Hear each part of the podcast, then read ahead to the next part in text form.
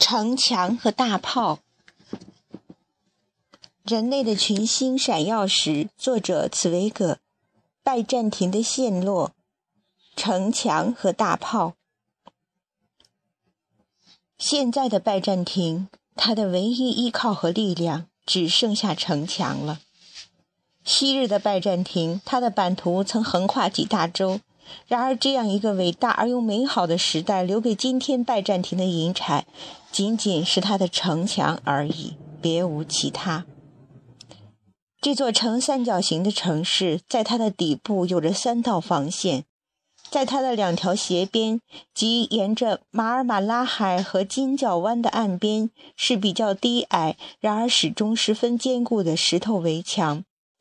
而对着大片开阔地的那一面，则是一座巨大的壁垒型的城墙，即所谓迪奥多西城墙。在他之前，君士坦丁早已看到拜占庭未来的危险，所以用大方石把城围了一圈在他以后，扎什丁尼又把城墙进行了扩建和加固。但是，真正建立起主体防御工事的，则是狄奥多西二世。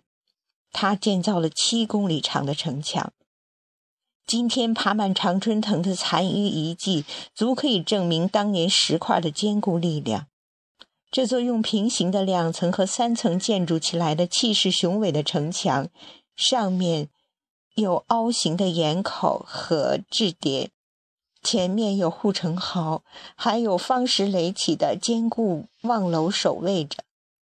一千多年来，历代皇帝都要把它加固和重修，因此它也就成了不可攻克的标志。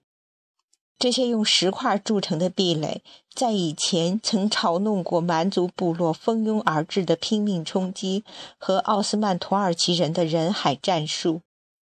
现在，他又同样嘲弄了那些迄今发明的一切战争工具。工程用的撞锤撞到墙上，他岿然不动；罗马式的工程锤，以至新式的野战炮和旧炮，对这屹立的城墙也是无可奈何。由于这座迪奥多西城墙。没有一座欧洲城市能有比君士坦丁堡更好和更坚固的防护了。现在，穆罕默德比谁都更了解这座城墙，知道它的厉害。几个月来，或者说几年以来，他夜不能寐，甚至在梦中还想着怎样才能攻克这不可攻克的城墙，摧毁这不可摧毁的城墙。在他的桌子上。堆放着许多图样、量尺、敌方工事的草图。他知道城墙内外的每一处小丘、每一块洼地、每一条水流。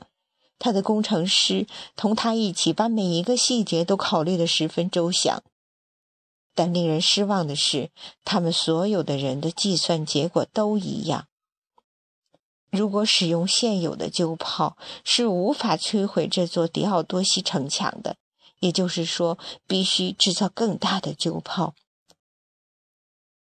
必须有一种比迄今在战争中使用的火炮炮筒更长、射程更远、威力更大的火炮，还必须用更坚硬的石头制造一种比迄今的实弹更重、更有攻击力和摧毁力的弹头。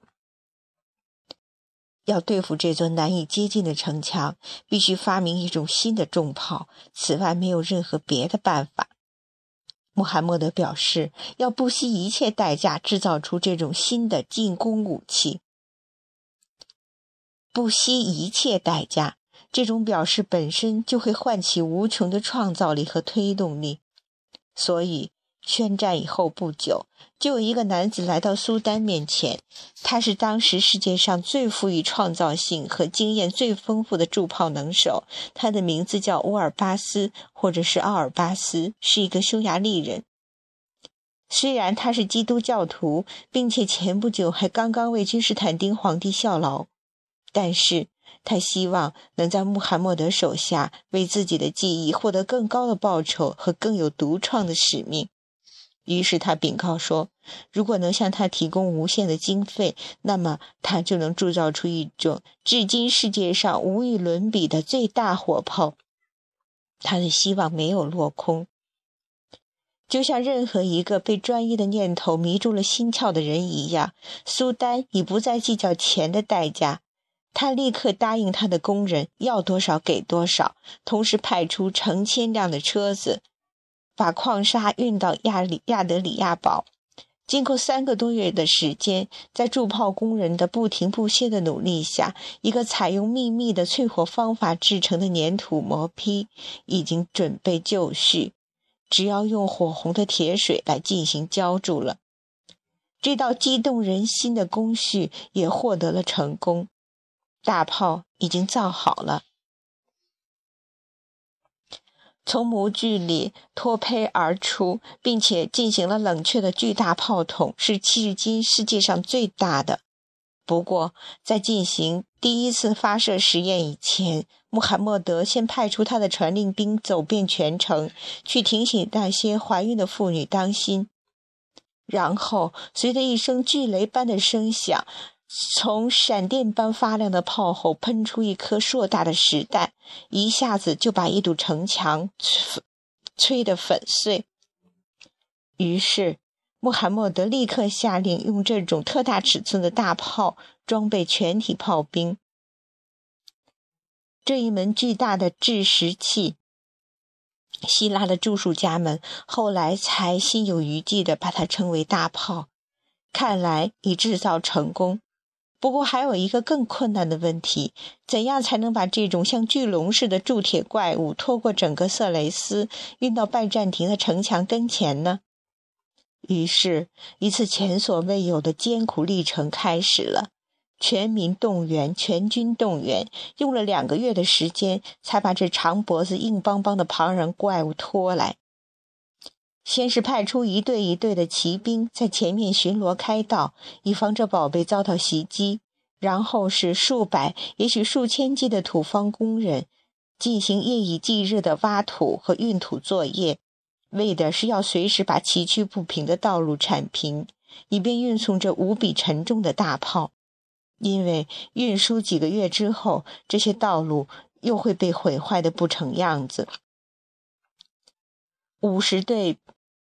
平列两行的公牛拖着一辆有防御装置的巨车，金属炮筒的重量均匀地分布在巨车的所有轮轴上，就像从前把方尖塔从埃及运到罗马去一样。还有两百名壮工始终从左右两边扶着这个由于自身重量而摇摇晃晃的炮筒。同时，五十名车匠和木匠不停地忙着更换滚木，给滚木涂润滑油，加固支架，搭造桥梁。谁都会明白，这样一支庞大的运输队，只有像老牛迈步似的，用最慢的速度才能越过山岭和草原。村落里的农民惊奇地聚集在村口，在这铁铸的怪物面前画着十字。因为他看上去好像一尊战神似的，被他的仆人和教士从一个国家运到另一个国家。不过没有多久，又有好几个这种出自同一个模胚的铁柱怪物被人用同样的方法从眼前拖过去。人的意志又一次使不可能的事情成为可能。现在已经有二十或三十个这样的庞然大物向拜占庭张着黑色大口，重炮队从此载入了战争的史册。